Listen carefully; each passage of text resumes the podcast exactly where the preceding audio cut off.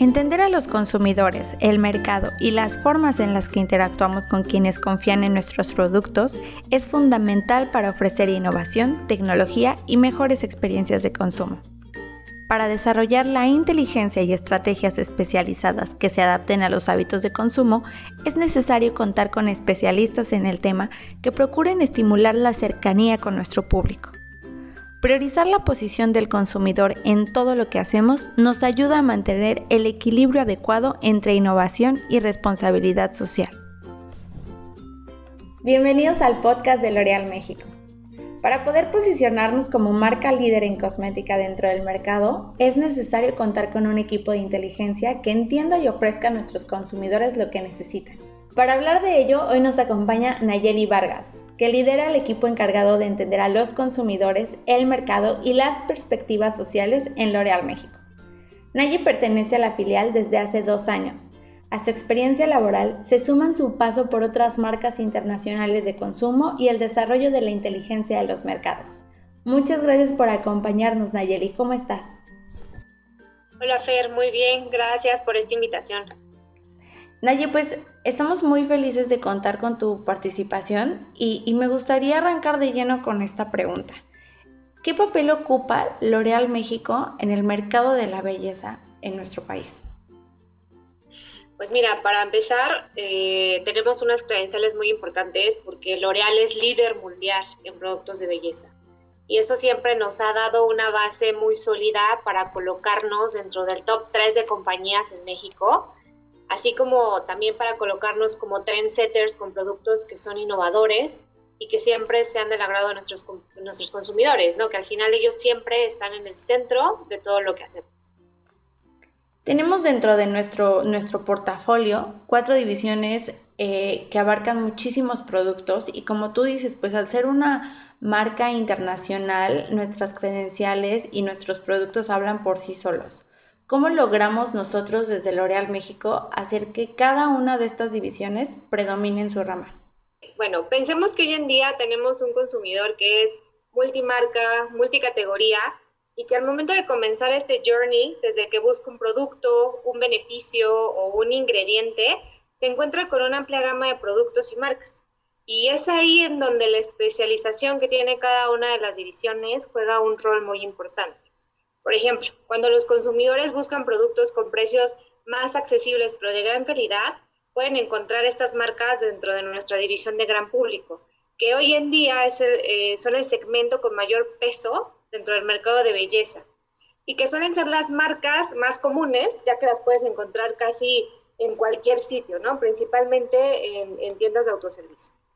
Eh, cuando buscan productos con una mayor especialización, por ejemplo, para el cabello, eh, buscando un mayor beneficio, ¿sabes? Así como cuando vamos al salón de belleza, eh, tenemos los productos de nuestra división profesional, que hoy en día han, diversificado muchísimo los canales en donde podemos encontrarlos. También tenemos nuestros productos de la división de lujo, que están dirigidos a un, a, un segmento de mayor estatus, ¿no? De prestigio, y en el cual jugamos eh, con un segmento de fragancias, ¿no? A diferencia del resto de nuestras divisiones. Y cuando buscan productos que son más especializados en el cuidado de la piel, nos podemos apoyar de nuestra división dermocosmética, en donde los productos cuentan con un respaldo dermatológico, ¿no? Por eso eh, que se vuelve relevante entender a nuestros consumidores y sus hábitos para poder estar presentes en todo momento en los diferentes puntos de contacto que tienen durante este journey de compra cuando buscan este bueno, Nayi, ya nos contaste cómo es eh, pues la distribución de nuestro portafolio, ya nos contaste que gracias a su accesibilidad los productos de gran público son los que predominan dentro de nuestras ventas. Pero ¿cuáles son los productos específicamente que consumimos más los mexicanos en cuestión de belleza? Bueno, pues tenemos en el top 5 de los segmentos más usados todo lo que está relacionado con el cuidado de la piel, el cuidado del cabello, el maquillaje, las fragancias y los desodorantes. Dentro de este set de productos tenemos los que tienen mayor penetración de consumo, como son los de cuidado facial, que cuentan con un 98% de, penetración, ¿no? Que entra ahí todo lo que son, eh, por ejemplo, las cremas hidratantes. Después tenemos los productos que están más relacionados con el higiene, ¿no? Como es el shampoo, que tiene un 91% de penetración, y desodorantes con un 92% de penetración. Definitivamente la categoría para el cuidado de la piel es la que mejor desempeño ha tenido, debido a que cada vez tenemos a consumidores mucho más informados y preocupados por tener una piel no solo con una buena estética, sino también porque esté sana. Y bueno, también tenemos a maquillaje por su lado, que tiene una penetración del 96% de uso entre las mujeres, ¿no? En donde pues, los productos que son para el rostro, como las bases de maquillaje, por ejemplo, eh, son los número uno, ¿no? Después de ahí tenemos los productos para labios, eh, después están los productos para ojos, que tenemos como las sombras, los delineadores, las máscaras para pestañas, y finalmente los productos para uñas, como son los barnices. Ok, y, en, esta, en este amplio espectro de, de, lo que consumimos en México, ¿cuáles son las formas o cuáles son los hábitos más comunes que tenemos los mexicanos para comprar? ¿De qué forma preferimos hacer nuestras compras? Y sobre todo en, eh, hablando de productos de dermocosmética, ¿no? Bueno, mira, para empezar, en general, el consumo en México, el canal tradicional sigue siendo el más grande, ¿no? Tiene una penetración dentro de los hogares mexicanos que es aproximadamente del 37%. Aunque el canal moderno ha ido ganando mucho terreno en los últimos años, sobre todo por el desarrollo que hemos visto en el país, que su penetración ya alcanza el 31%, ¿no? O sea, solo son seis puntos de diferencia bajo, bajo un canal tradicional. En específico, para la categoría de higiene y belleza, aunque hemos encontrado preferencias de compra por canal para las categorías, el canal de autoservicios, que entra dentro de la definición de canal moderno, sigue teniendo una penetración muy alta, ¿no? De casi el 60%. Aunque el desarrollo de otros canales como farmacias, justamente por la parte eh, dermocosmética y el e-commerce, siguen cobrando muchísima relevancia para nuestras categorías. O sea, empezamos en México a comprar de una manera eh, más cercana a los canales de e-commerce. Esto es, esto es cierto, ¿no? Es cierto. Oye, y dada la situación de, del COVID, del confinamiento, pues supongo que esto incrementó muchísimo, ¿no? ¿De qué forma afectó a nuestra industria que la gente empiece a comprar cosméticos en línea? Pues mira, definitivamente sí, al inicio de la pandemia, cuando pidieron replegarnos en casa y comenzó el cierre de los establecimientos y las restricciones de horario, el e-commerce tuvo un boom impresionante. Se habla de una aceleración digital que se hubiera esperado tener en tres años. Eh, se vio una disminución en el aforo de las tiendas que permanecían abiertas, aunque poco a poco con las reaperturas cada vez vemos a consumidores que están saliendo más de casa. Eh, pero definitivamente surgió el COVID como el último disruptor del retail, ¿no? que se traduce a que nos ayudó a potencializar y acelerar la adopción del comercio electrónico y expandir muchísimo los formatos que tienen que ver, por ejemplo, con el click and collect. En el caso de los productos de belleza, eh, dada la dependencia que tenemos en su mayoría a las tiendas físicas, ¿no? Y que en ese momento eh, las capacidades de comercio electrónico estaban un poco subdesarrollados, algo que ha puesto a prueba muchísimas compañías para poder subirse a esta tendencia y realmente poder abastecer con sus productos a los consumidores de la categoría. Pero de igual forma vimos un crecimiento importante ¿no? para nuestros productos en el canal de e-commerce, que casi aumentó al doble su incidencia de compra ¿no? para nuestros productos de belleza y se posicionó como el canal favorito para comprar durante el confinamiento todo lo que estaba relacionado con y al final vemos que el consumidor ya integró el e-commerce como una nueva opción eh, por la cotidianidad, ¿no? Ya es algo que forma parte de su día a día y es por eso que es muy importante nosotros como compañía dirigir nuestra estrategia a ser completamente omnicanal, ¿no? Tanto el off como el on. Oye, y a mí me surge esta duda porque sí, finalmente se dio de una forma muy orgánica el que empezáramos a comprar en línea, pero también las, compañías tuvieron que implementar ciertas estrategias para impulsar estas compras, ¿no? ¿Qué fue lo que hicimos en L'Oreal eh, para empezar a impulsar estas compras? No sé, campañas, integrarnos a ciertas promociones, o qué pasó para que la gente de verdad integrar a su cotidianidad comprarnos en línea? Pues fueron eh, varias acciones, ¿no? Creo que nosotros como L'Oreal desde hace tiempo es que nos hemos estado sumando a todo el desarrollo digital y con toda la parte de COVID, pues al igual de que se aceleró el canal, nos aceleramos nosotros en cuanto a las estrategias que teníamos para poder seguir creciendo en el canal. Eh, en definitiva, entender eh, la comunicación que tenemos que seguir para conectar con nuestros consumidores, el desarrollar estrategias para estar presente en los diferentes puntos de venta online eh, y el seguir construyendo esa comunicación que enganchara a nuestros consumidores a, seguir consumiendo fue una base eh, bastante sólida que, se ve reflejada en los números que tenemos de crecimiento en el mercado. Y realmente nosotros lo hemos visto eh, cómo fue esa aceleración, ¿no? Que inclusive nuestros propios eh, socios comerciales se sumaron, ¿no? A, esta aceleración para nosotros también seguir desarrollando el canal. Hay, hay, una parte que a mí me causa un poquito de ruido en la forma en la que estamos comprando cosméticos, porque es, me parece algo muy personal, ¿no? ¿Por qué la gente confía en, en nuestro producto, en nuestras compañías? siendo algo que pues finalmente el canal tradicional es ir a la tienda y, probarte el color o ver si, eh, si huele el perfume el que tú querías. ¿Por qué la gente está haciendo este cambio y por qué, cómo es que nos estamos adaptando a ofrecerles lo mismo, pero en la lejanía? Pues mira, lo que hemos visto es que justamente para categorías que están relacionadas con el probar el color o las aromas, los consumidores siguen apegados a sus marcas. Eh, sin embargo, tenemos otro tanto de consumidores allá afuera que están dispuestos a probar nuevas cosas. Y lo que hemos visto es que cada vez hacen mayor investigación sobre lo que están comprando en línea, ya sea los ingredientes, eh, cómo se usa, ¿no? De hecho, los, los medios digitales ya son la fuente número uno para buscar acerca de las tendencias de belleza, ¿no? Y justamente buscan validar la opinión y la creencia de qué es lo que van a comprar. Entonces, eh, al estar más seguros acerca de los beneficios, la forma de uso, tutoriales, tenemos, eh, nos vamos ganando esa confianza, ¿no? Pero especialmente en la categoría de, de belleza, lo que hemos visto es que la descripción detallada de un producto dentro de una página es muy relevante, ¿no? esto genera mayor confianza para promover la compra online. Entonces los consumidores al estar informados comienzan a construir esa confianza sobre, la compra en el canal.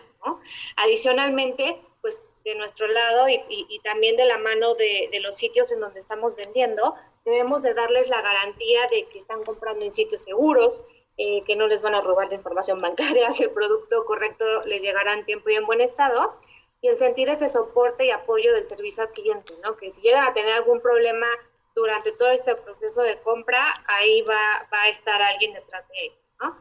Eh, vemos que cada vez se vuelve más frecuente cómo los consumidores están revisando las reseñas, opiniones de influencers, calificaciones en las diferentes páginas de venta, ¿no? Inclusive para los productos dermocosméticos, lo que hemos visto es que los mismos dermatólogos se han convertido en influencers. Eh, la credibilidad y la, y, la voz de los especialistas son cada vez más importantes en las redes sociales. Al final, los productos de belleza y de cuidado personal son productos que a los consumidores les gusta ver, les gusta comparar, les gusta explorar, ¿no? Y, se observa que, que, cada vez están más dispuestos también a tener esta experimentación, ¿no? Y lo vemos con las nuevas tecnologías como el Virtual Try-On, en donde les da cada vez más confianza el poder comprar algún tipo de labial o alguna base de maquillaje porque eso les da mayor confianza a que no se van a equivocar de un tono. Claro, a mí me parece súper interesante estas eh, pues nuevas herramientas que estamos ofreciendo desde lo digital, porque como tú dices, hacen que el consumidor se sienta muchísimo más cerca de, de la compra. ¿Nos podrías explicar un poquito más cómo funciona?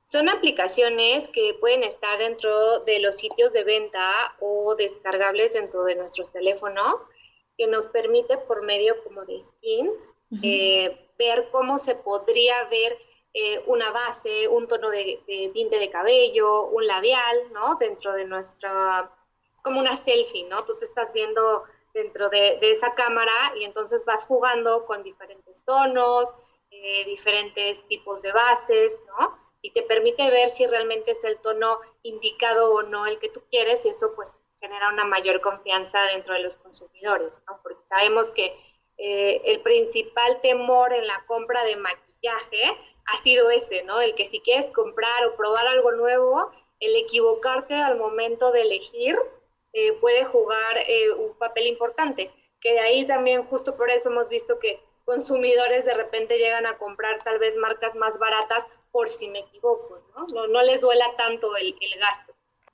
Y dado, dado a esta nueva aceleración, dado a esta transición hacia lo digital, ¿cómo han cambiado los hábitos de los consumidores? Porque ya vimos que ya la forma de comprar se mudó, eh, la forma en la que elegimos productos se ha mudado. ¿Qué, hábitos están eh, reasignando los consumidores a sus compras?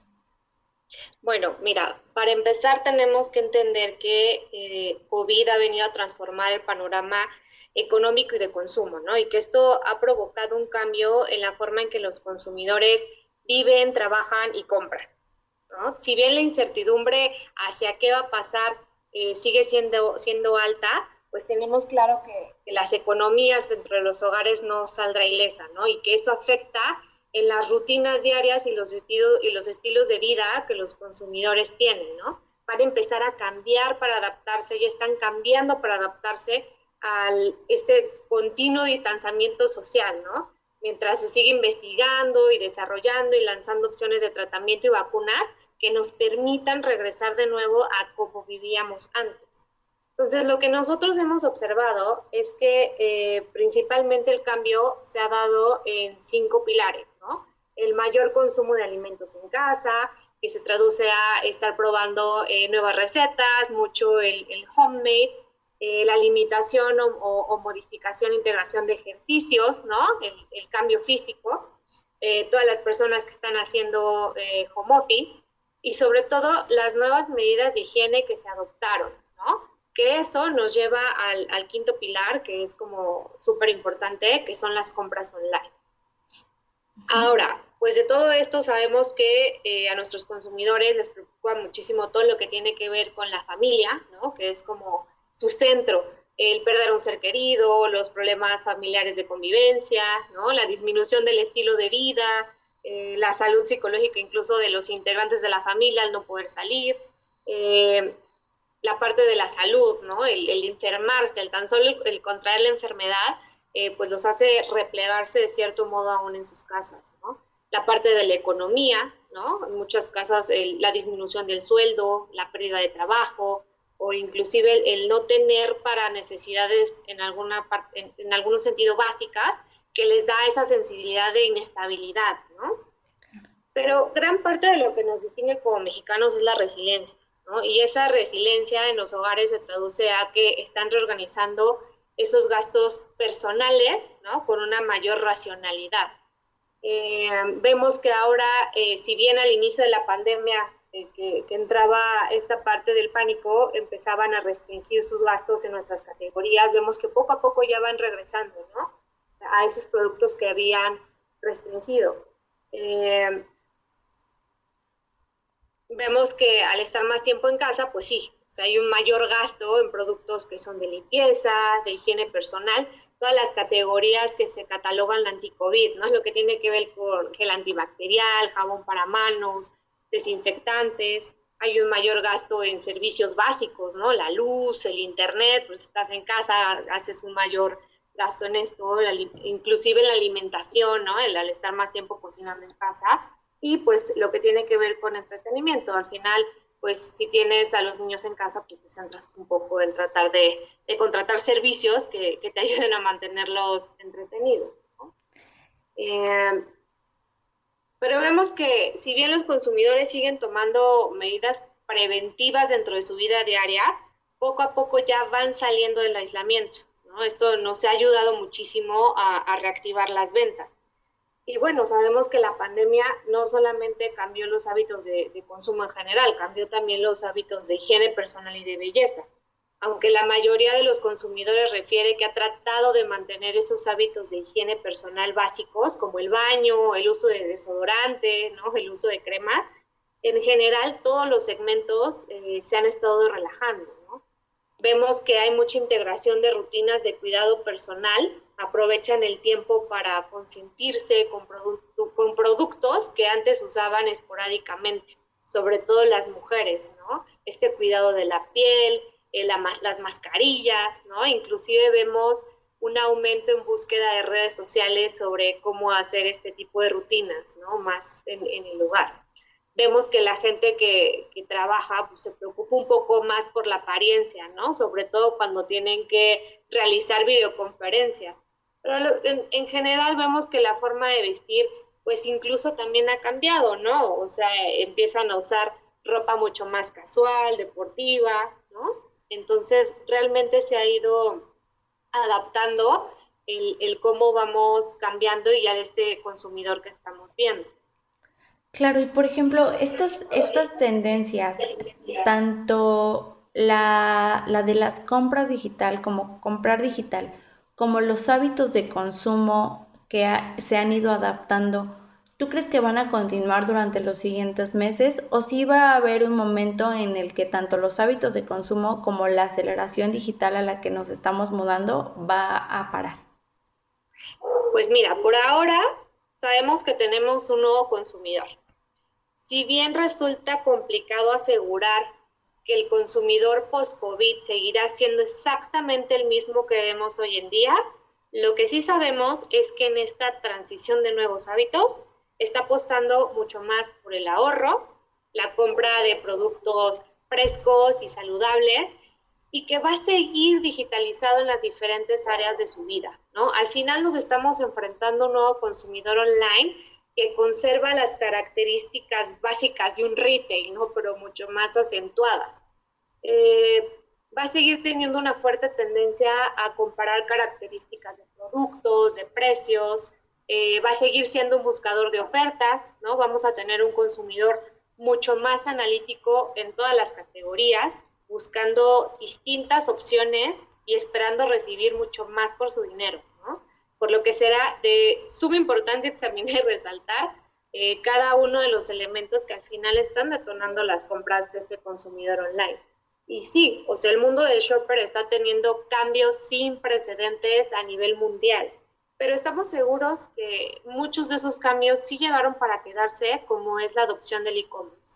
Al final, nuestros consumidores lo están viendo como una nueva forma de vida que les permite muchísima más practicidad, eh, una mayor comparación, ¿no? De alcance de productos, ¿no? Físicamente, práctica, tenías que ir tienda por tienda, ¿no? De manera online la comparación puede ser mucho más rápida y es algo que ya se ha adoptado dentro de los y que difícilmente va a regresar a como antes, ¿no? Habrá categorías que sí eh, podrían regresar al consumo como era antes, pero en específico las categorías de belleza eh, seguirán teniendo muchísima relevancia en el e-commerce. A nivel profesional, personal, ¿cómo, cómo te cómo aterrizaron todos estos nuevos hábitos y cómo aterrizó esta aceleración muchísimo más pronta en tu carrera y en cómo estás desempeñando tu trabajo, Bueno, pues principalmente fue buscar reaccionar de manera más rápida, ¿no? Nos enfrentamos a un nuevo consumidor que cambió prácticamente de un día para otro toda su dinámica de consumo, ¿no? y tuvimos que eh, accionar muy rápido para entender este nuevo contexto de la nueva normalidad. Entonces, como equipo CMI, tuvimos que aprender a utilizar nuevas herramientas que nos pudieran dar ese entendimiento y ese nuevo acercamiento con este ¿no? Entender esta nueva perspectiva, eh, por ejemplo, como social listening, ¿no? Y de ahí, pues, adaptarnos a hacer muchísima investigación de escritorio, sobre todo, para generar reportes y análisis que pudieran ayudar a la, a la compañía a tomar decisiones, ¿no? todo lo que estaba sucediendo. Prácticamente nos volvimos trend hunters para aprender a identificar qué es lo que estaba cambiando y qué podíamos esperar en el. Cómo nos estamos preparando en L'Oreal para seguir ofreciendo cosas nuevas durante los próximos meses. Bueno, como te mencionaba al inicio, nos distinguimos por ser una empresa líder en innovación ¿no? de las categorías de belleza, pero con productos de valor. Y en principio es porque ponemos a nuestro consumidor en el centro de todo lo que hacemos. Lo que deriva que de nuestro lado como CMI tenemos que ofrecer cada vez más insights y conocimientos del consumidor que nos siga ayudando a entender cómo va esta evolución, ¿no? Al final hemos vivido, yo creo que eh, bastantes nuevas normalidades, ¿no? Conforme va avanzando la pandemia eh, y nuestro trabajo, pues, es poder identificar, ¿no? Eh, cuáles son esas nuevas necesidades y deseos para saber dónde están las oportunidades. Al final tenemos un equipo de expertos dentro del equipo que estamos constantemente dándole seguimiento a estas tendencias ¿no? que van surgiendo para seguir impulsando el performance de todas nuestras marcas.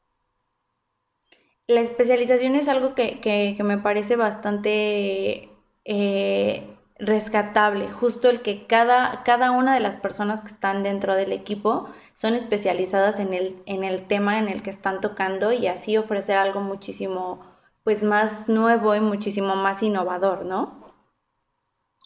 Así es, dentro del equipo tenemos especialistas por división y por categoría, que justamente lo que nos permite es eh, cada vez tener un entendimiento mucho más profundo, ¿no? De cómo se va dando cada dinámica de lo que sucede y así poder hacer mejores recomendaciones hasta dónde tendríamos que voltear a ver, ¿no? O, o qué tendríamos que mejorar para seguir conectando con nuestros consumidores.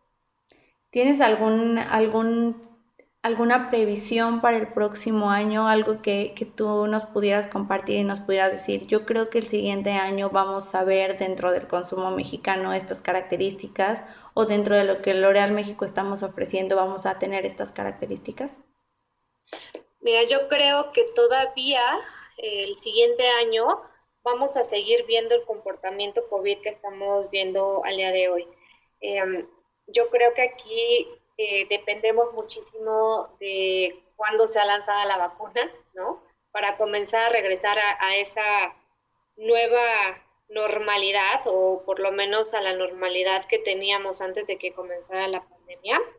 Eh, pero preveemos que por lo menos el próximo año eh, inclusive ya por el aviso que dieron nuestras autoridades sanitarias con la calendarización de cómo va a ir eh, siendo aplicada esta vacuna, eso lo que nos dice es que por lo menos el siguiente año vamos a seguir viendo este comportamiento. Y en L'Oreal, ¿cómo vamos a aterrizarnos? ¿Tenemos eh, bases sólidas para seguir comportándonos de esta manera junto con el consumidor? Sí, por supuesto.